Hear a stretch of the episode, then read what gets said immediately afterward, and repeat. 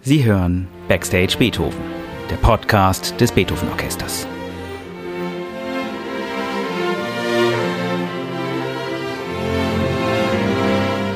Heute Podcast im Spiegel.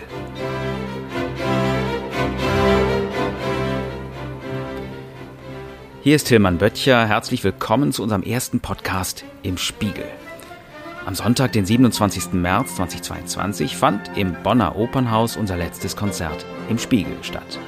Dieser Podcast ist der Mitschnitt der ersten Konzerthälfte des Konzerttalks. Im Spiegel. Das ist unsere Konzertreihe, in der wir Gäste einladen, deren Hauptberuf nicht die Musik ist. Philosophen, Schauspielerinnen, Schriftsteller, Botschafterinnen. Wir wollen mit ihnen gemeinsam den Blick auf die im Konzert gespielte Musik erweitern und die Musik im Zusammenhang anderer Lebenserfahrungen, Wissensgebiete, Perspektiven wahrnehmen. So hat sich der Kaftan mit dem Schriftsteller Rafik Shami anhand von Bella Bartoks wunderbarem Mandarin über das Thema Heimat und Fremde unterhalten und mit Katja Riemann zu Richard Strauss Heldenleben über das Thema Heldinnen und Helden.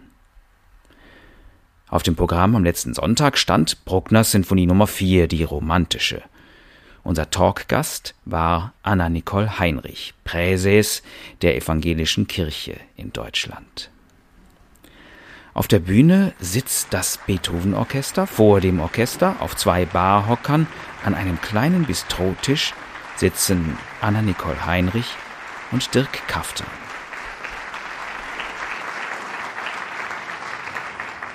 Guten Morgen, meine Damen und Herren. Herzlich willkommen zu unserem Konzert im Spiegel.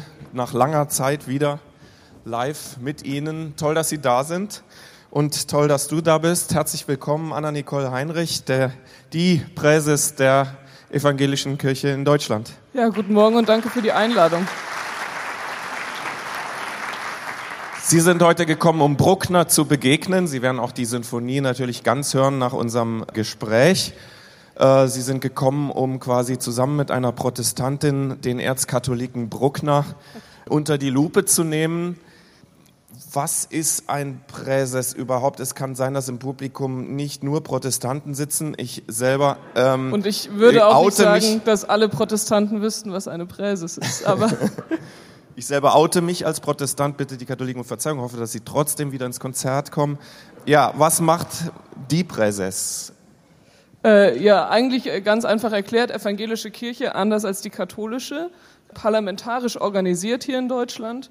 Und die Synode ist das Bundesparlament, die Synode der evangelischen Kirche in Deutschland und die Präses ist die Vorsitzende. Ich mag tatsächlich das Wort Präses lieber als Vorsitzende, weil es heißt ja prima inter pares, also Erste und dergleichen. Es hat irgendwie nochmal mehr einen Teamgedanken und das ist ja irgendwie so. Alle Gläubigen leiten unsere Kirche von der Basis an sozusagen. Und ich bin in dienlicher Funktion die Parlamentsvorsitzende. Heute geht es um Bruckner. Was hast du persönlich für ein Verhältnis zu Musik? Ein sehr gemischtes. Ich höre viel Musik, ganz unterschiedlich. Ich habe tatsächlich gestern noch mal drüber nachgedacht. Solange ich bei mir im Dorf in der Ostoberpfalz gelebt habe, glaube ich, war mein, mein Musikverständnis und Geschmack und Musik, die ich gehört habe, sehr eingeschränkt. Und dann bin ich zum Studium nach Regensburg gezogen und bin auf einmal, habe die Clubszene ganz anders entdeckt, habe Techno und Elektromusik für mich entdeckt, bin aber auch ins Theater gegangen und habe irgendwie die Vielfältigkeit von Musik entdeckt und schätzen gelernt und habe mich deswegen auch sehr gefreut, an so einer tollen Veranstaltung teilnehmen zu dürfen. Hätte ich nie gedacht, dass ich sowas mal irgendwie in meinem Studienalter so, hey, wollen Sie mal vorbeikommen, über eine Sinfonie ins Gespräch kommen, dachte ich mir, Challenge accepted. Toll, dass du es gemacht hast. Du bist die jüngste Präses aller Zeiten. Alter an sich hat nichts zu tun mit Inhalt oder Qualität. Heute geht es um Musik, die der Inbegriff von abstrakter Musik ist, zumindest bei vielen Kennern. Es ist verpönt, bei Bruckner auch über, über konkrete Inhalte zu sprechen. Wir hören uns mal den Anfang der Sinfonie an und lassen das erstmal so stehen.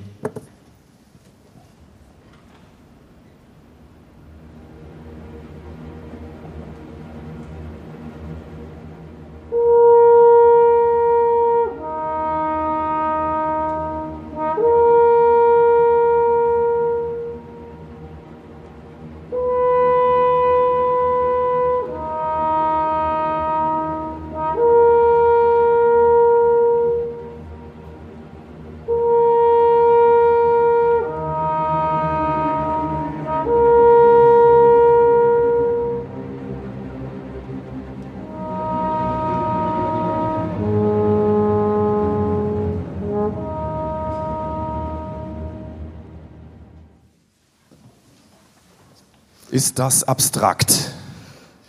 Für mich überhaupt nicht, weil ich die Bruckner Sinfonie ganz intensiv gehört habe, als ich vor drei Wochen im Skiurlaub war.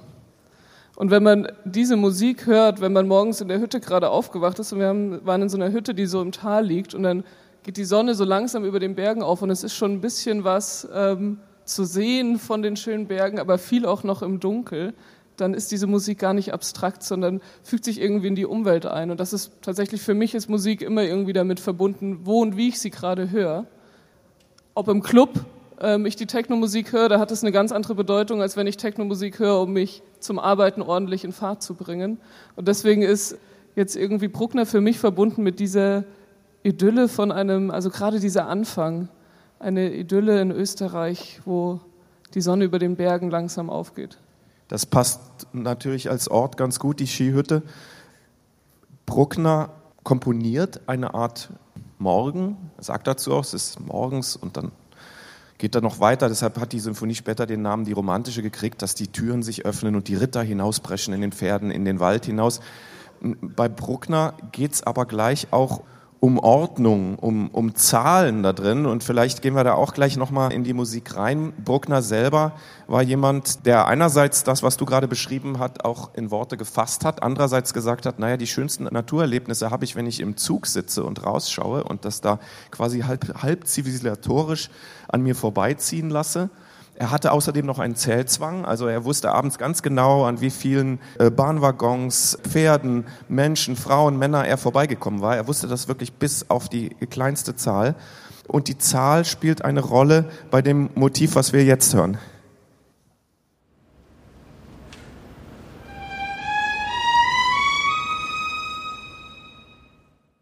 Eigentlich die Urzelle von Bruckners Musik. Pa, pa, pa, pa, pa, pa. Drin steckt 2 plus 3. Ich glaube, bei 3 klingelt gleich die Kirche. Ja, da muss sie klingeln, Dreieinigkeit, ne? Äh, Vater, Sohn, Heiliger Geist. Ich glaube, das hat er auch so ein Stück weit gemeint. Er war ja doch auch ein sehr, ich würde fast sagen, mystischer Auf Mensch irgendwie. Und die 2 ähm, hat sowas für ihn wie, wie ein, ein Weltgedanke, ja, eine Art von, von Balance. Jetzt ist es so, dann geht das weiter und wir hören diesen Rhythmus quasi in einer Art Umkehrung. Äh, wenn sich das aufbaut. Vielleicht hören wir uns das einmal an von den Kollegen für die tiefen Frequenzen.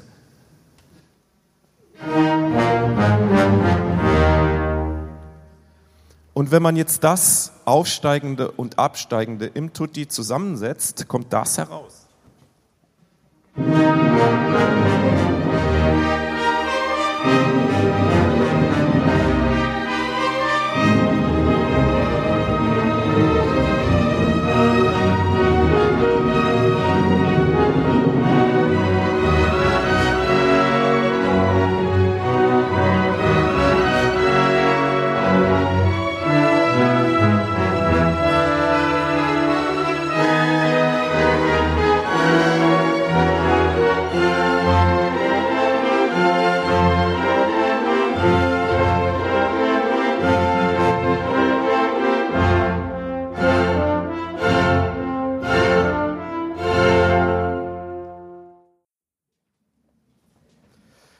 Ja, viele sagen, Bruckner, Mensch, das ist so oft immer wieder dasselbe.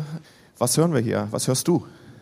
Ich höre so ein Abwägen. Ich finde das total spannend, dieses Hoch und Runter und wie es zusammen total gut wirkt. Und manchmal an, an der Stelle wirkt es auch sehr harmonisch. Ne? Das ist für mich dann, wenn wir wieder in diesem Sonnenbild sind, ne? da ist dann auf einmal alles da und man sieht alles in seiner vollen Pracht. Aber an vielen anderen Stellen gibt es diese gegenlaufenden Sachen ja auch, wo ich oft auch so ein bisschen das Gefühl habe, da ist wie so ein kleiner innerer Diskurs oder so. Das äh, wägt ab nach oben, nach unten. Wo will ich eigentlich hin? Will ich das sehen? Will ich jenes sehen? Das ist irgendwie so eine, fast so eine Erschlagenheit von den Eindrücken, die man bekommt. Aber ich mag das total. Ja, also es sind blockhaft quasi Perspektiven, es sind kleine Diskurse, aber sicher keine Konflikte, die wir hören und eine Suche nach einer unglaublichen Balance im Leben, in der Welt. Und schon kommen wir in, in den nächsten Teil hinein. Wir spielen auch das erstmal ganz unkommentiert und jeder kann sich überlegen, was kann hier gemeint sein?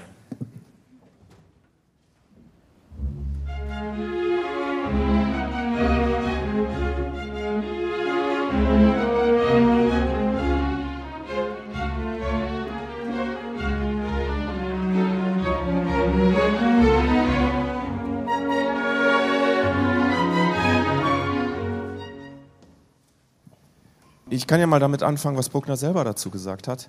Von dem man übrigens, die Kenner wollen nicht, dass man irgendwelche Bilder man zeichnet, darf aber, nichts er hat, darüber genau, sagen. aber er hat Ja. selber Bilder gezeichnet. Okay. Er hat selber Bilder gezeichnet und sagt, das ist ein Vogel. Ein Vogel. Ja, also die Natur, die spricht. Jetzt ist, also ich bin kein Ornithologe, aber bitte, was für ein Vogel soll das sein? Ich habe keine Ahnung, ich habe da auch keinen Vogel gehört. Ich habe irgendwo gelesen, dass Bruckner das vielleicht auch getan hat, weil vorher öfter gesagt worden ist, seine Musik ist nicht zugänglich.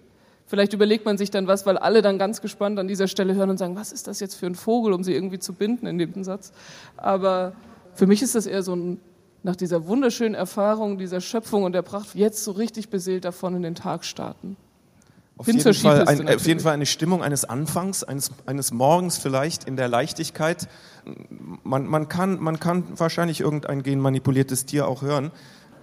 Der berühmte Kritiker Hanslick, unter dem Bruckner sehr gelitten hat, hat in dieser Zeit geschrieben, Bruckner komponiert wie ein Betrunkener. Er ist ein virtuoser Anempfinder, dessen Fantasie von den heterogensten Niederschlägen Beethovenscher und Wagnerscher Musik überschwemmt worden ist, ohne das Gegengewicht einer Intelligenz welche diese Eindrücke ihrem Wert und Wesen nach zu unterscheiden wüsste und vollends ohne die künstlerische Kraft, sie sich als einer eigenen selbstständigen Individualität zu assimilieren.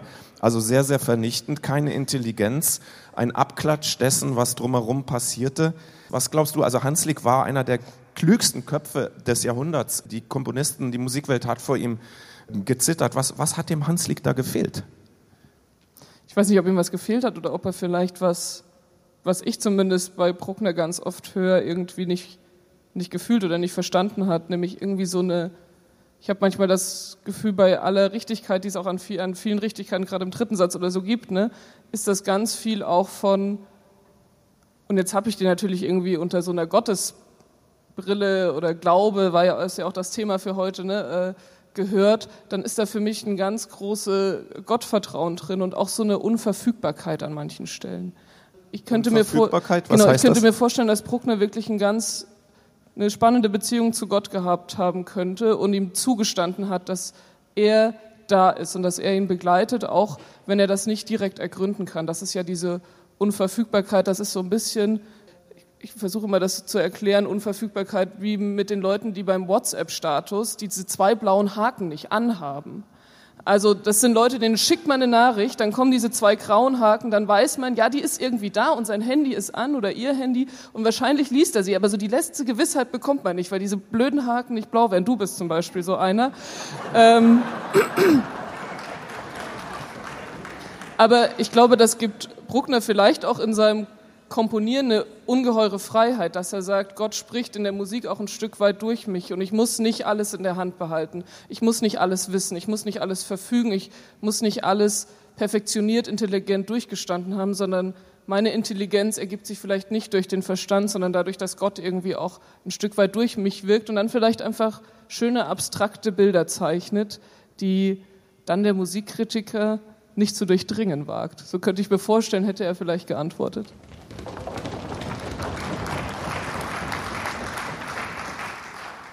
Also wenn man Beethoven kritisch betrachtet, ist ja quasi Beethovens Musik manchmal schon vielleicht eine Illusion der Verfügbarkeit, dass er Konflikte aufbaut, aus denen heraus sich Höhepunkte entwickeln. Also das Ergebnis einer Arbeit, eines Konflikts ist der Höhepunkt. Und bei Bruckner sind die Höhepunkte vielleicht eher Offenbarungen. Wir können ja mal uns anhören, äh, das war überhaupt nicht abgesprochen, was du hier so uns mitgegeben hast, aber wir können ja mal äh, lesen, was Bruckner selber zu diesen Vorwürfen gesagt hat. Bruckner schreibt, den Beethoven nannten sie seinerzeit das musikalische Schwein, er gehört ins Irrenhaus. Ich denke mir nur noch hin, nur her, nur schreiben, nichts rechts, nichts links schauen. Die sollen schreien, so viel sie wollen. Die wollen, dass ich es anders schreibe. Ich könnte es auch, aber ich darf nicht. Unter Tausenden hat Gott mich begnadet und dieses Talent mir gerade mir gegeben. Ihm muss ich einmal Rechenschaft ablegen. Wie stünde ich vor ihrem Herrgott da, wenn ich den anderen folgte und nicht ihm? Gott weiß es in mir. Also dieses Gott weiß es in mir, das ist, schöner kann man das nicht sagen, oder? Nee, dann sollte man eigentlich auch nichts mehr dazu sagen.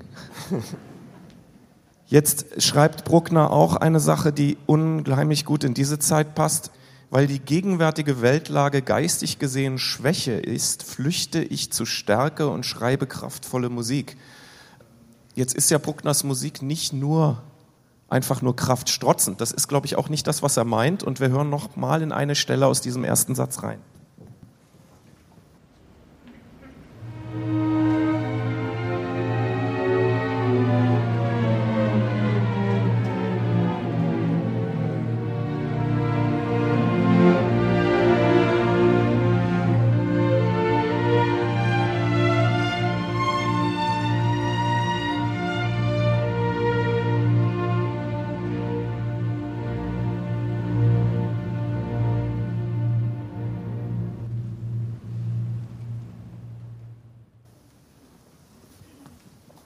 Alles andere als kraftstrotzend. Man braucht die Tiefpunkte, um das zu erleben, worüber du eben gesprochen hast, oder? Ja, ich höre das an ganz vielen Stellen da bei Bruckner. Ne? Das, ist, das ist immer so ein Abwägen auch. Also da sind wir wieder beim Abwägen. Ne? Kräftig, dialogisch, ruhig und genau dadurch entsteht so eine, so eine ganz ehrliche Dynamik, die nicht irgendwie für mich so eine Heldenreise erzählt. Ne? Es ist nicht die Schöpfung und mein toller Tag und dann der Zweifel und dann doch wieder die große Erhabenheit, dass Gott alles richten wird, ich habe fast das Gefühl, da wird so ein ganz ehrliches Glaubensleben gezeichnet, wo nach dem Hoch auch diese Ruhe kommen kann, eine Besinnlichkeit, die dann ja vielleicht auch direkt wieder in den Zweifel enden kann. Ähm, und das finde ich total faszinierend, weil man das ganz oft ja nicht hat. Ne? Wenn irgendwie Glaube, Gott irgendwie dargestellt wird, hat man ganz oft diese, gerade romantisch gesehen, ne, diese hochromantisierte Sache von, er wird's richten und er wird die Welt gut machen. Aber ich höre da auch ganz viel raus und das passt ja auch irgendwie in die aktuelle Weltlage. Ne? Das gibt extrem viel Kraft und Halt, das zu haben. Und das gibt Raum, genau hin und her zu schwanken zwischen Hoffnung und Zweifel. Aber genau dieses Hin- und Herschwanken brauchen wir, um in tätiges Handeln zu kommen. Weil nur in der Spannung wir irgendwie dann selbst unseren Verstand einschalten und sagen, was ist jetzt eigentlich unsere Rolle? Wo müssen wir anpacken und wirklich tätig werden? Also keine Vertröstung in dem Sinne, sondern ja, die Verbindung zum Leben haltend. Er hat selber auch, auch zum zweiten Satz uns ein paar Hinweise gegeben, was diese Musik erklären könnte. Er hat geschrieben, dieser zweite Satz, den ich mal so als das Kernstück der Sinfonie bezeichnen würde, der beschreibt einen verliebten jungen Mann beim Fenstern.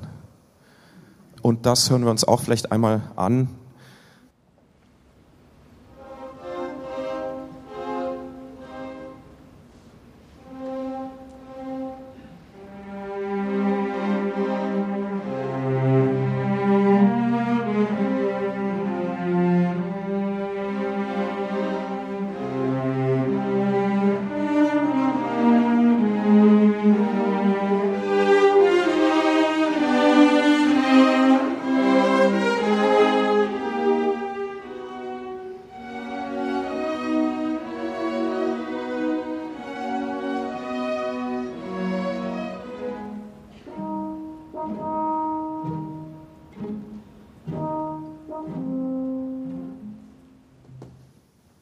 Puh, das ist aber dann auch ein bisschen trauriger junger Mann beim Fenstern, oder?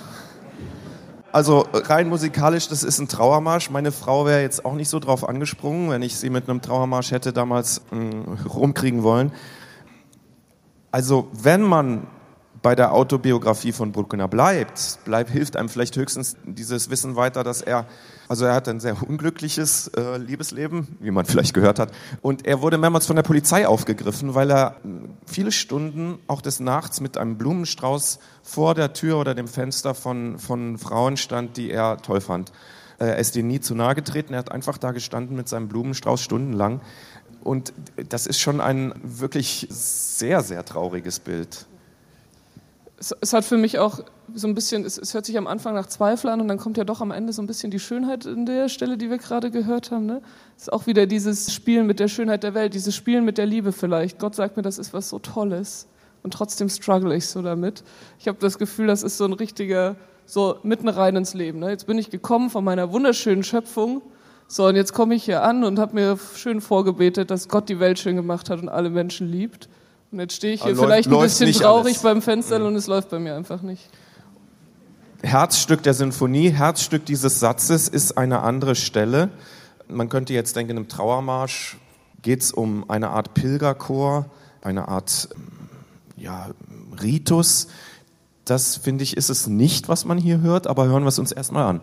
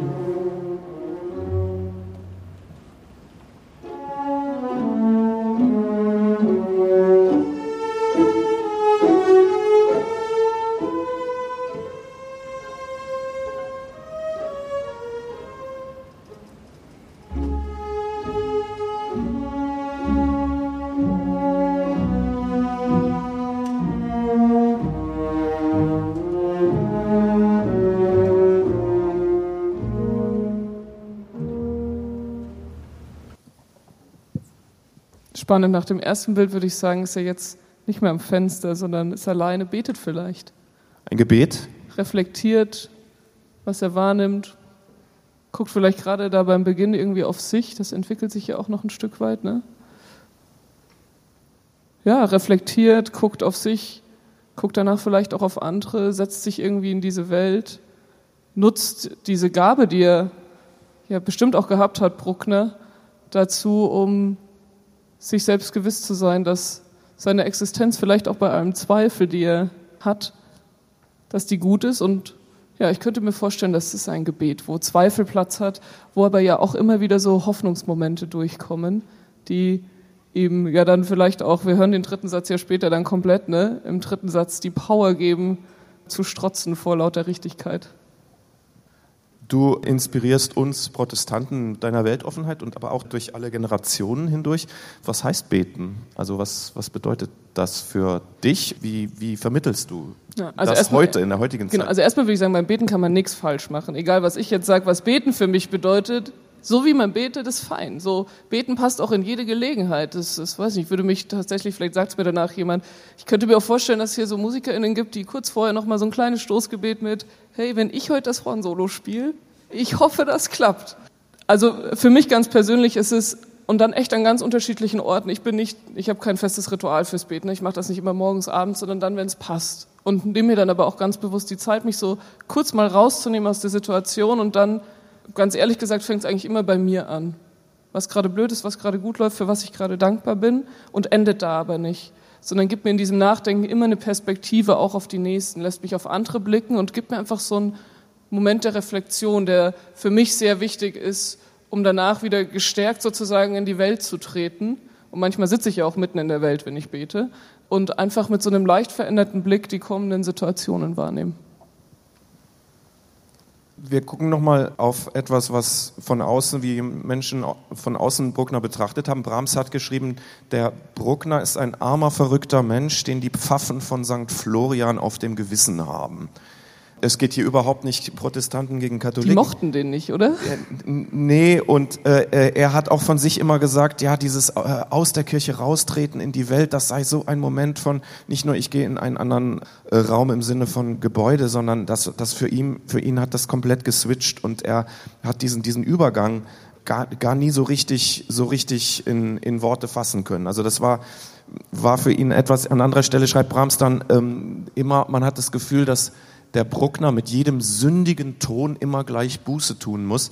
Und, und da gibt es in diesem Satz, in dem wir noch stecken, auch eine Musik, wo, wo im, zum ersten Mal sowas wie ein trivialer Schlager kommt, ja, das sehr österreichische Dialekt gespielte Melodie. Wenn Sie gleich mal hören, beginnt dann im, im Horn, in Trompete, Solo-Trompete spielt dann auf wie, wie so, ein, so, so ein Gassenhauer.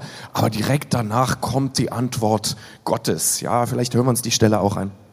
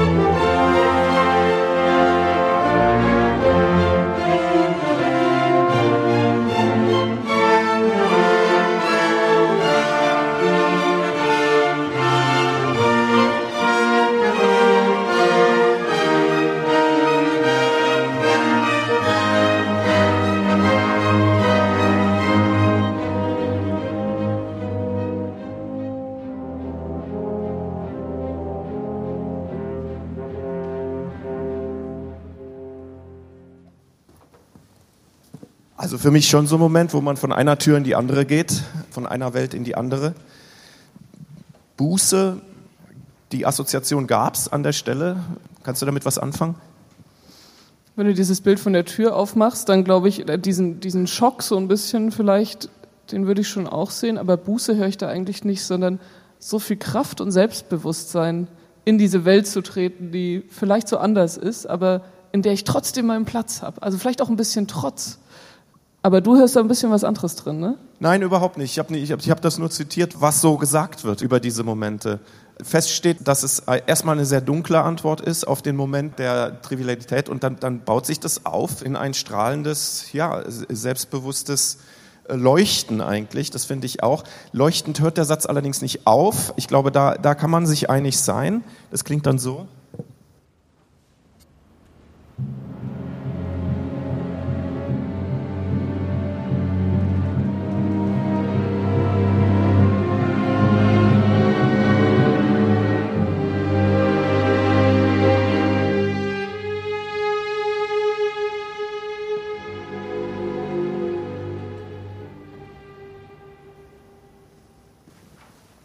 Zerfließt am Ende nach diesen wirklich intimen Gesprächen in, in diesem Satz. Äh, in welche Richtung zerfließt es? Was hörst du? Realismus. Jetzt ist er, keine Ahnung, jetzt ist er zum Arbeiten gegangen und auf einmal knallt es voll und alles, was er sich gerade wieder erbetet und erzweifelt und erdacht und selbstbewusst erstrotzt hat, zerfließt irgendwie vielleicht dahin in ja, in die Welt hinein und vielleicht vergisst er in dem Moment alles Schöne, was er schon in den letzten zwei Sätzen mitgenommen hat. Vielleicht zerfließt auch hin in eine Endlichkeit. Vielleicht ist es auch eigentlich was total Schönes, dass es so reinfließt in ein Nichts. Aber es, ist, es wirkt so ein bisschen desillusioniert. Dann kommt die Antwort im dritten Satz, ein Satz voller Kraft, voller, also es ist eine, eine Welt, die richtig ist, nicht? Also es, ja, äh Richtigkeiten. Ich habe das Gefühl, der Satz, der dritte Satz wunder, wunderschön und prachtvoll und stark, aber voller Richtigkeiten in meinen Augen. Und das steht so total im Konter zu dem, was man im zweiten und was auch im vierten kommt. Das wirkt einfach so. Ich muss jetzt auch noch was sagen, was richtig ist, weil wir, wir haben auch die, die fest in ihrem Glauben stehen und die brauchen auch noch eine Antwort. Ich glaube, das erklärt sich von selber, deshalb spielen wir den jetzt gar nicht an. Vierter Satz hast du gesagt, wieder ganz anders. Bruckner selber sagt, sagt ein fröhliches Volksfest.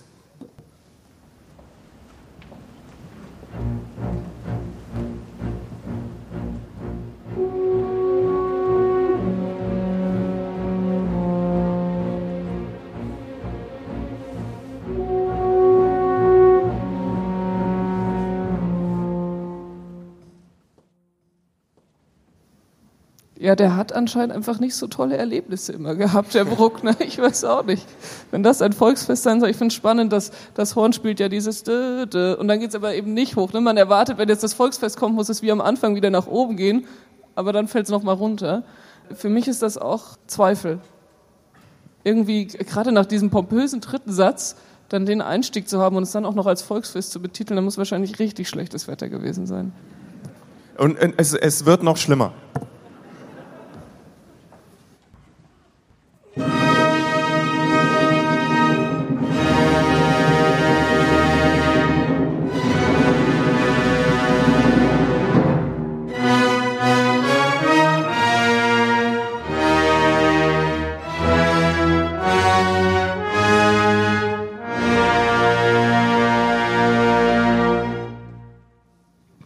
Immer noch nicht so richtig die Tanzstimmung aufkommen, oder? Jetzt ist das Zelt weggeflogen, glaube ich, oder so. Aber also als ich es gehört habe und ich hatte diese Volksfest-Assoziation überhaupt nicht und hatte das vorher auch noch nie gehört, war das echt so der Beginn der Zweifel und das ist dann so der pure Zweifel. So dieses, jetzt bricht meine Welt zusammen. Irgendwie, ja, ist jetzt alles kaputt. Das Zelt wahrscheinlich davon geflogen. Das ist sowas wie die Hölle? Gibt es das für dich, Hölle? Also das ist, ist schon... Ja, das könnte auch so ein bisschen nach weltgerecht klingen. Ne? Ist schon sehr, sehr dramatisch und zerstörend. Ich glaube, so ein richtig purer Zweifel kann vielleicht nah rankommen, worunter Leute, die irgendwie so ein Bild von Hölle haben, was man sich darunter vorstellt. Ich selber muss tatsächlich ehrlich sagen, dass das der Begriff der Hölle oder die Reflexion auf die Hölle oder dieser Ort, ja, über den denke ich eigentlich nie nach. Der hat irgendwie in meinem Denken wenig Platz, keinen Platz. Und ja, ist das schwer, ne? Ah, jetzt kriegst du mich, jetzt äh, packst du mich. Äh, weil äh, natürlich könnte man auch sagen, äh, gerade jetzt in der Kriegssituation, ne, dann sind wir, sehen wir vielleicht so ein Stück Hölle auf Erden, aber auch, nee, aber ich, ich glaube nicht mal da, würde ich sagen. Die Hölle ist, ist, die Hölle macht für mich so was Duales auf. Ne? Hier ist das Gute, hier ist das Böse.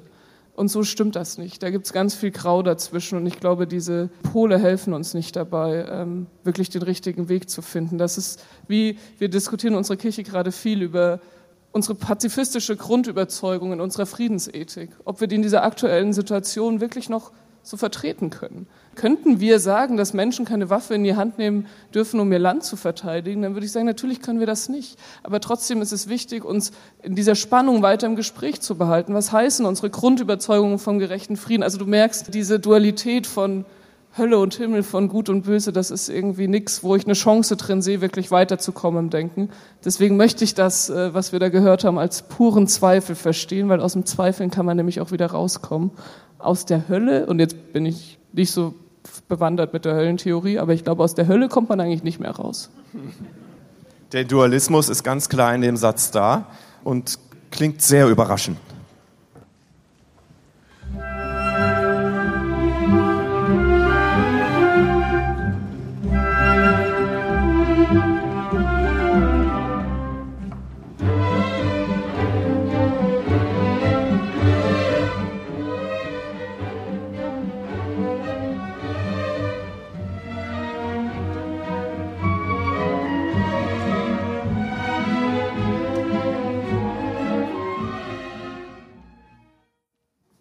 Ganz klar österreichischer Dialekt, musikalisch und ganz andere Musik. Ja, bei allem Zweifel denkt er sich im Kopf, die Welt jetzt vielleicht wieder schön, würde ich mir denken. Naiv? Ja, ein Stück weit naiv. So, so, so ein naiver Blick auf eine total brutale Welt, die vorher gezeichnet worden ist. Vielleicht auch ein bisschen einsam und isoliert, oder? Das wirkt so ein bisschen wie, äh, jetzt mache ich den DK, setze mich vor meinen Ofen und äh, denke mir einmal die Welt weg und denke mir sie wieder schön hin. Ja, die Musik, die wir gehört haben, hat auch eine Entwicklung. Die kommt immer wieder in unterschiedlichen Formen.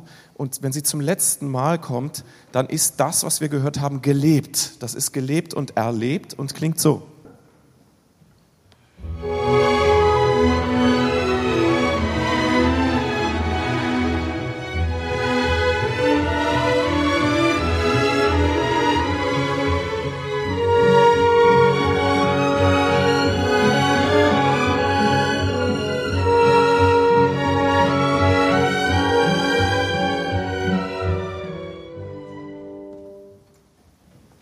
Nicht mehr naiv, oder? Durchdacht. Durchdacht, durchfühlt? Ja, durchfühlt und ein Stück weit versichert. Irgendwie, ich höre da so eine Gewissheit mit, bei allem Hin und Her von vorher, da ist irgendwas so und dieses Glauben daran lohnt sich oder dieses Festhalten daran oder dieses Ringen damit, das lohnt sich. Da ist was, was, was mehr ist, als ich in meinem schlechten Erfahrungen auf Volksfesten, schlechten Erfahrungen beim Fenster, dann da ist was, womit es sich lohnt, irgendwie in Dialog zu treten. Der Bogen zum ersten Satz inhaltlich, das hast du jetzt quasi geschafft. Der Schluss, darüber müssen wir kurz sprechen, der Schluss der Sinfonie, den spielen wir nicht jetzt, den kann man nur einmal spielen. Auch eigentlich das, was du gerade hast versucht zu erklären, es ist kein Triumph, oder?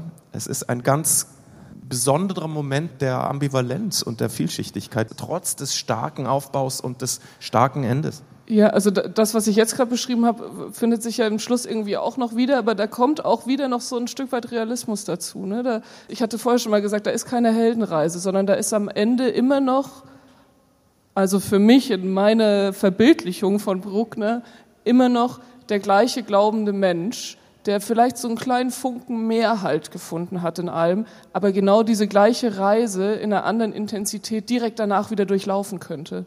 Also da, wo es am Ende ist, könnte es auch direkt wieder am Anfang anfangen und vielleicht würde es an einer anderen Nuance ein Pünktchen mehr Halt bekommen, aber eigentlich ist es ja eine Alltäglichkeit, was Normales und nichts Pompöses am Ende. Kreislauf. Genau, so ein, so ein Kreislauf von der Entwicklung, die immer was dazu gewinnt worüber man sich aber kein Urteil erlauben würde, ob es wirklich besser wird. Das war ein wunderbares Schlusswort und gleichzeitige äh, Einleitung zu der Gesamtbruckner Erfahrung, die wir heute Morgen ja auch noch bieten wollen. Ich danke dir ganz herzlich, dass du heute Morgen da warst und wünsche dir weiter so inspirierende Begegnungen mit deinen Menschen um dich herum, dass dir die Herzen weiter so zufliegen, wie sie das bisher tun. Ich glaube, das können wir alle sehr, sehr gut gebrauchen. Herzlichen Dank. Dankeschön. Ja. Und ich, ich freue mich tatsächlich jetzt auch sehr, ich freue mich jetzt auch sehr, die gesamte Sinfonie live zu hören. Habe ich nämlich noch nie. Bis jetzt habe ich sie immer nur in einer Aufnahme gehört. Dankeschön.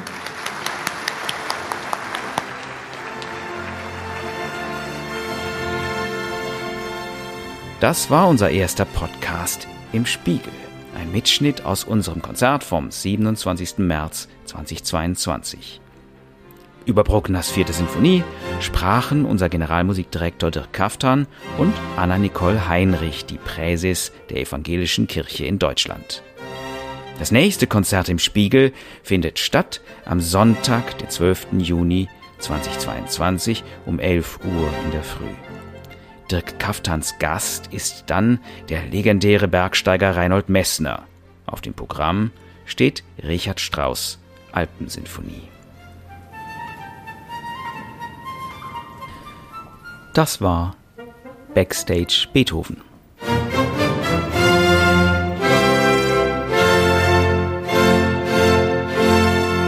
Der Podcast des Beethoven Orchester Bonn.